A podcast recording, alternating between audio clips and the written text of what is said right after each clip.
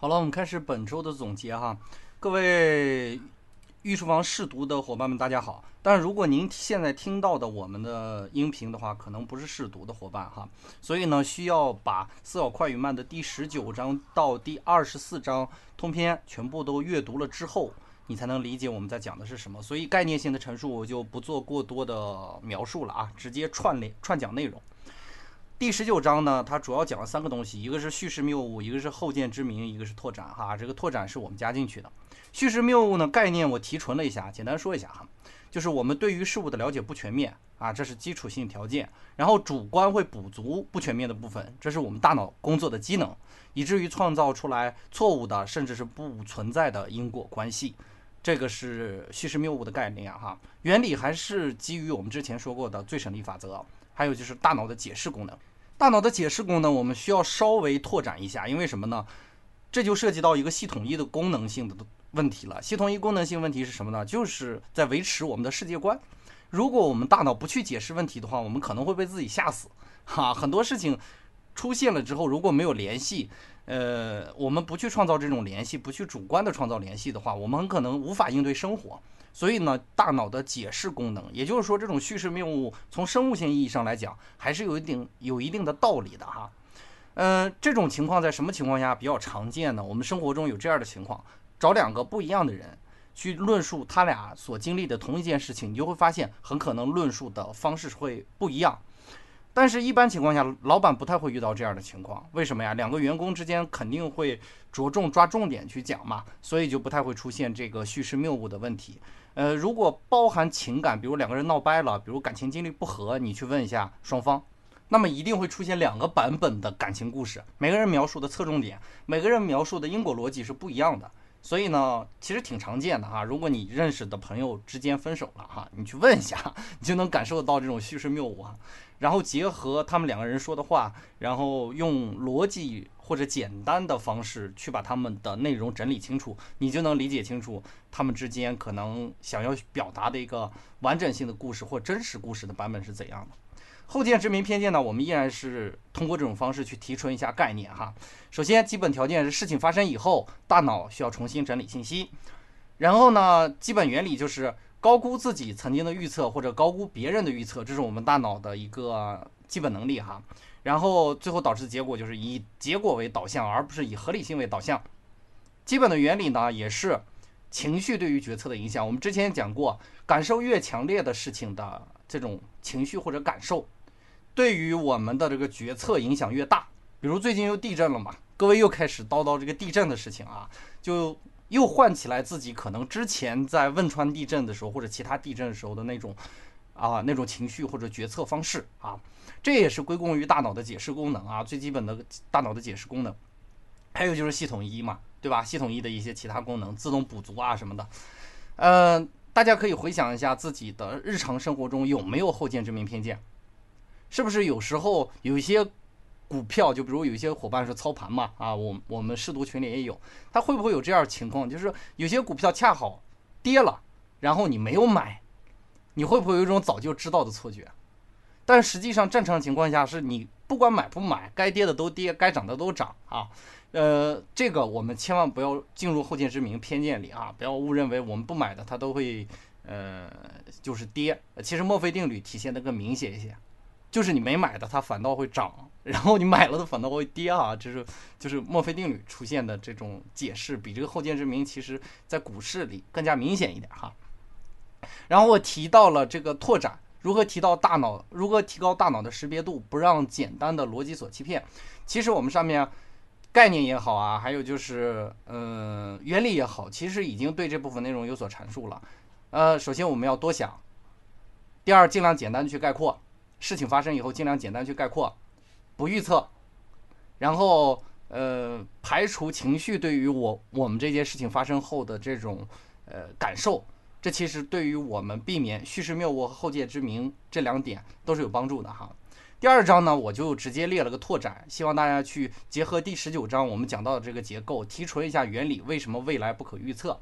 还是大脑的啊基本条件就是，呃未来是基于时间之前的嘛。哦，我说的这个时间是指现在啊，未来是基于时间，哎，应该是之后，对吧？应该之后，从时间序列性来讲是之后，所以我们在站在现在的时间点是无法去解释未来的。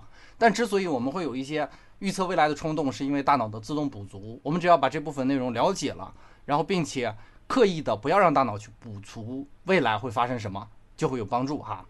呃，然后最终得出一种结果，就是我们的预测其实跟未来是有偏差的，而且还有一种原因就是我们是在未来的进行时中，我们现在所做的就是未来，所以有可能我们预测到了未来，未来还有可能就不发生了。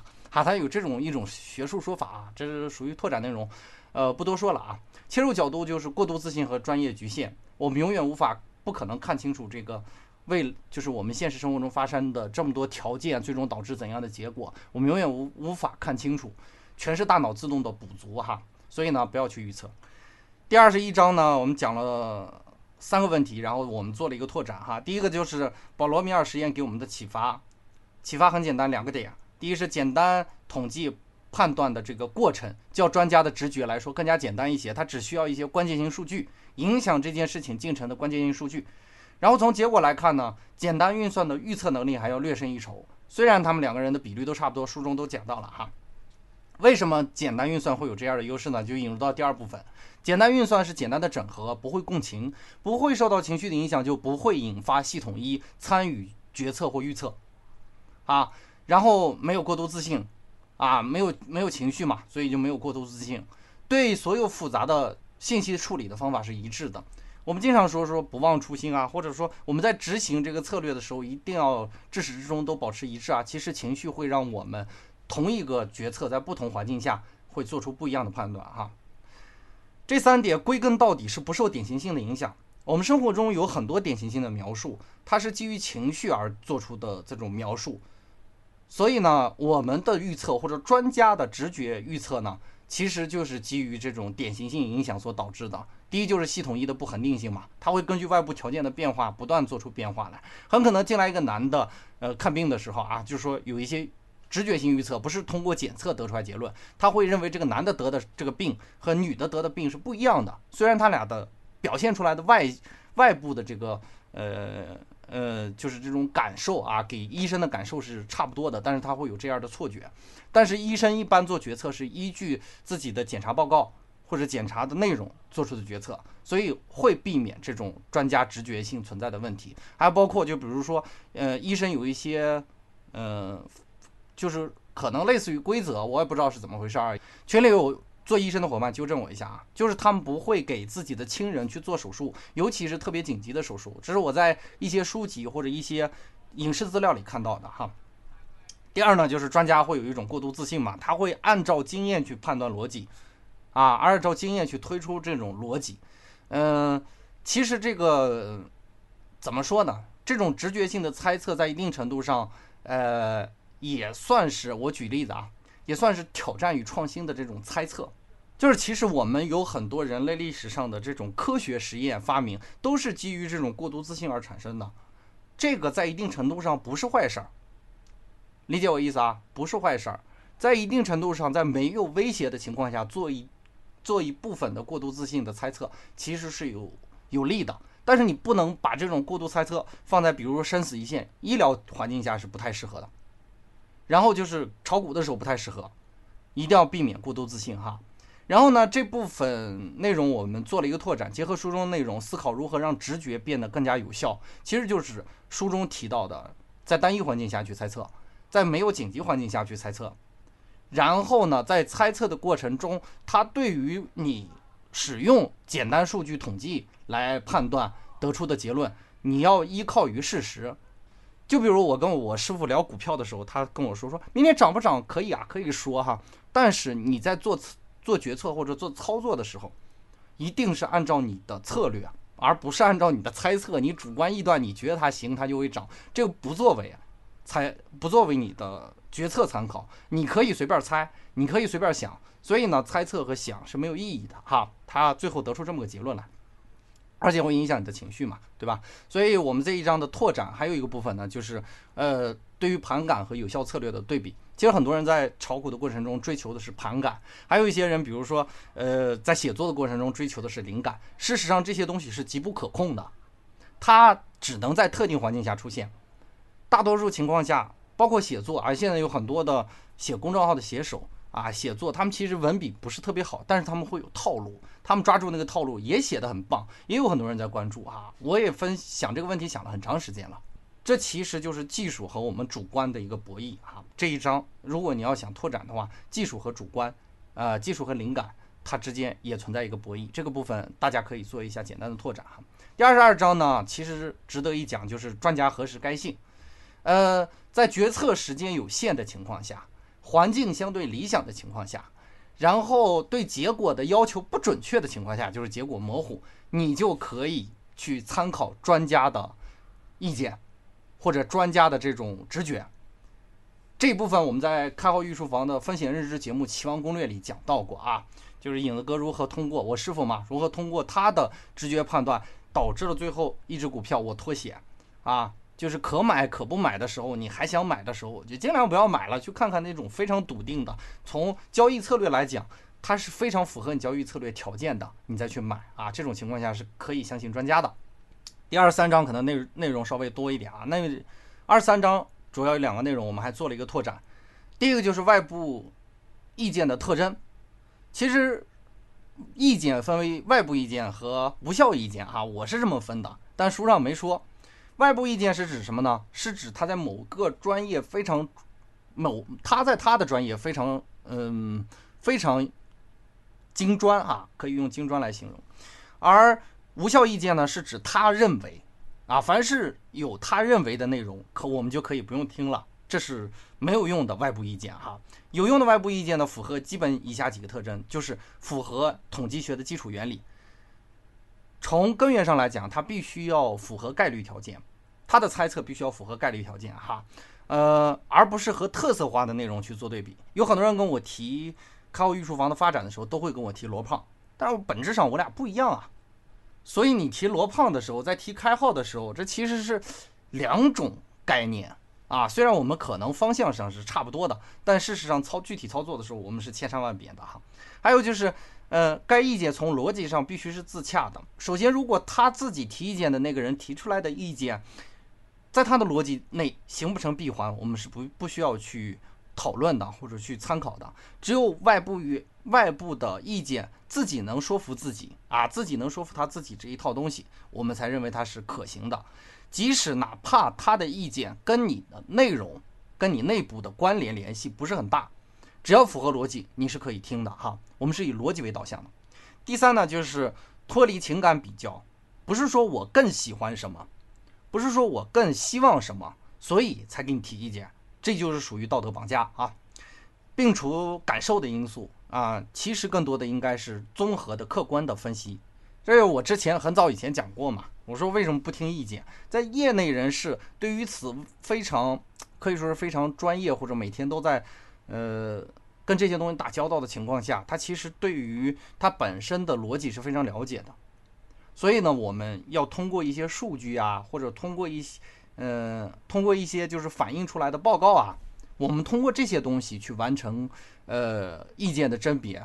就比如说，我现在确实是怎样的情况？哎，播放量不高。那么你针对我播放量提高这个角度去给我提意见，即使跟开好预售房没有关系的意见，我觉得也是有价值的。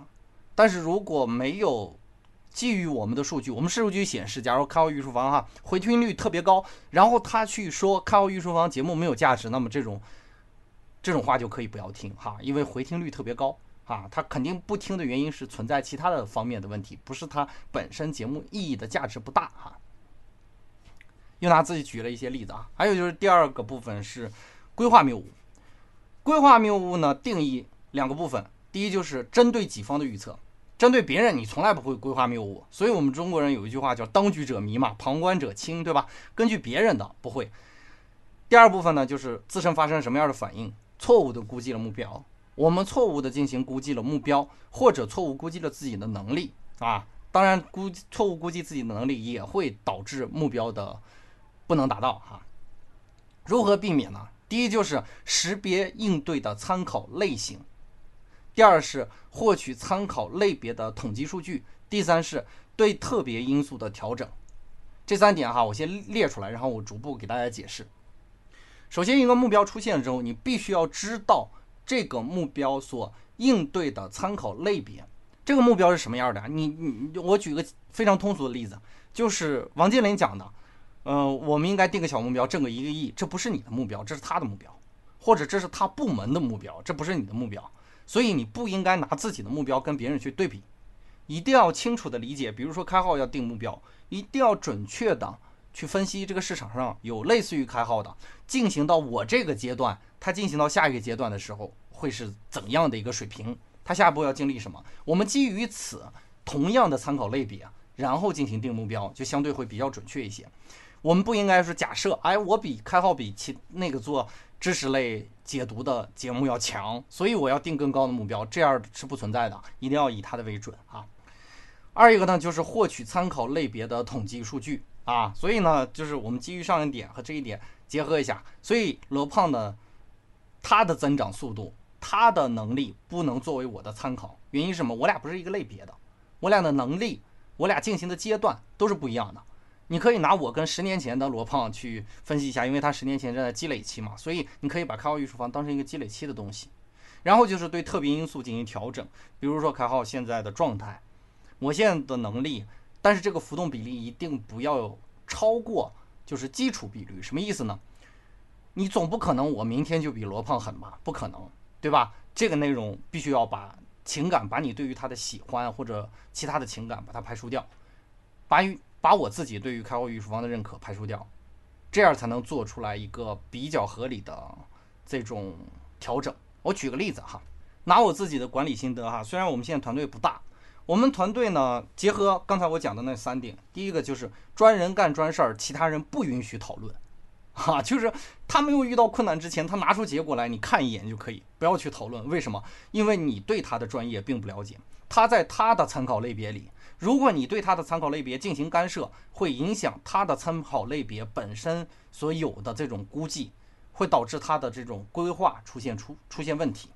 第二呢，一定要拿出数据来说自己做的结果，看的永远是，比如说橙子给我做节目，我看的是他的播放量。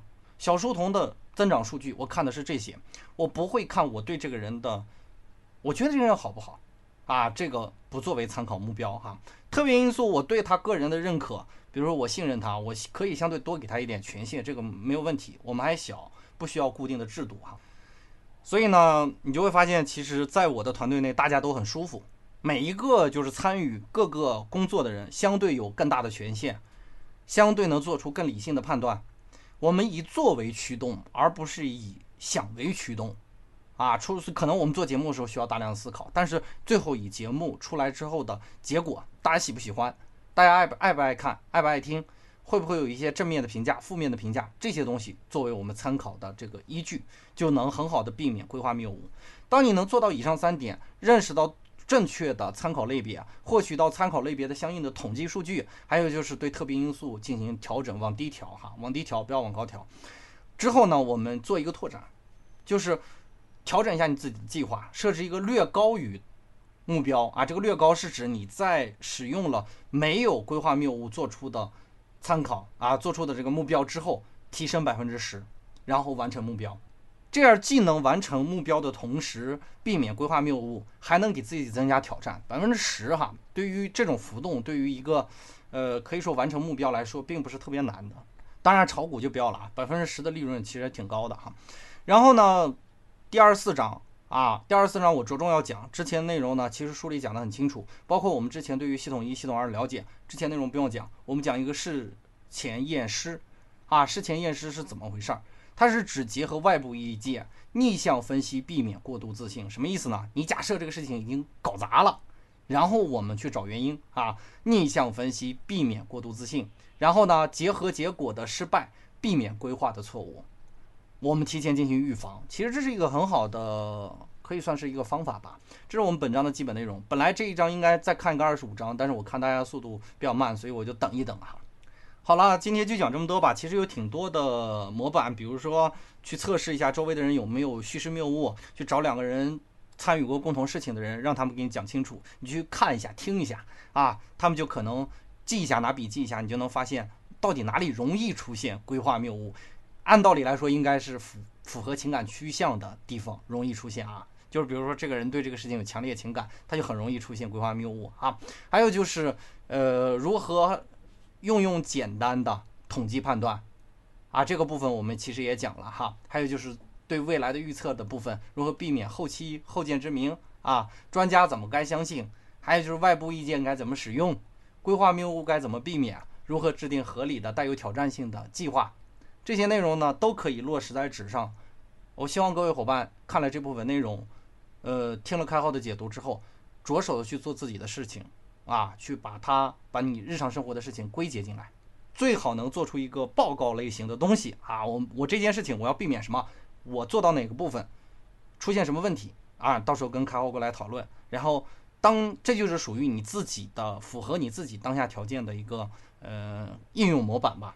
做了几次之后，你就会发现，其实很多的知识都可以这样去用的。理解我意思吧？去生活里找，尤其是那个调整自己计划。如果你有健身计划，你就可以开始做了。你现在状况、身体状况多少？身高多少？体重多少？同样，你身高体重的呃普通人他在做什么样的运动进行分析，然后你自己认为你一个月能达到什么样的水平进行分析。然后你的饮食条件是怎样的？把这些东西都弄进去之后，你的这个计划啊，可以说是，然后再调高百分之十啊。这为什么要调高百分之十？因为在你认知边缘、能力边缘范围的事情，更容易让你进入心流。理解我意思吧？就是边缘啊，恰巧能够达到，稍微的费点力才能达到啊，不费力你就达不到。这种地方就很容易进入心流，因为它会调动你的身体机能，呃，系统一、系统二全部都能。全情投入进去啊！这是我们这一部分啊，也是第四周我们的这个试读，我所要想给大家提出的角度。看了书要去用它，最好能写成文字版的东西过来拿过来，我们一起讨论啊！这个对于个人成长还是很有帮助的啊！好，今天就讲这么多吧，谢谢大家。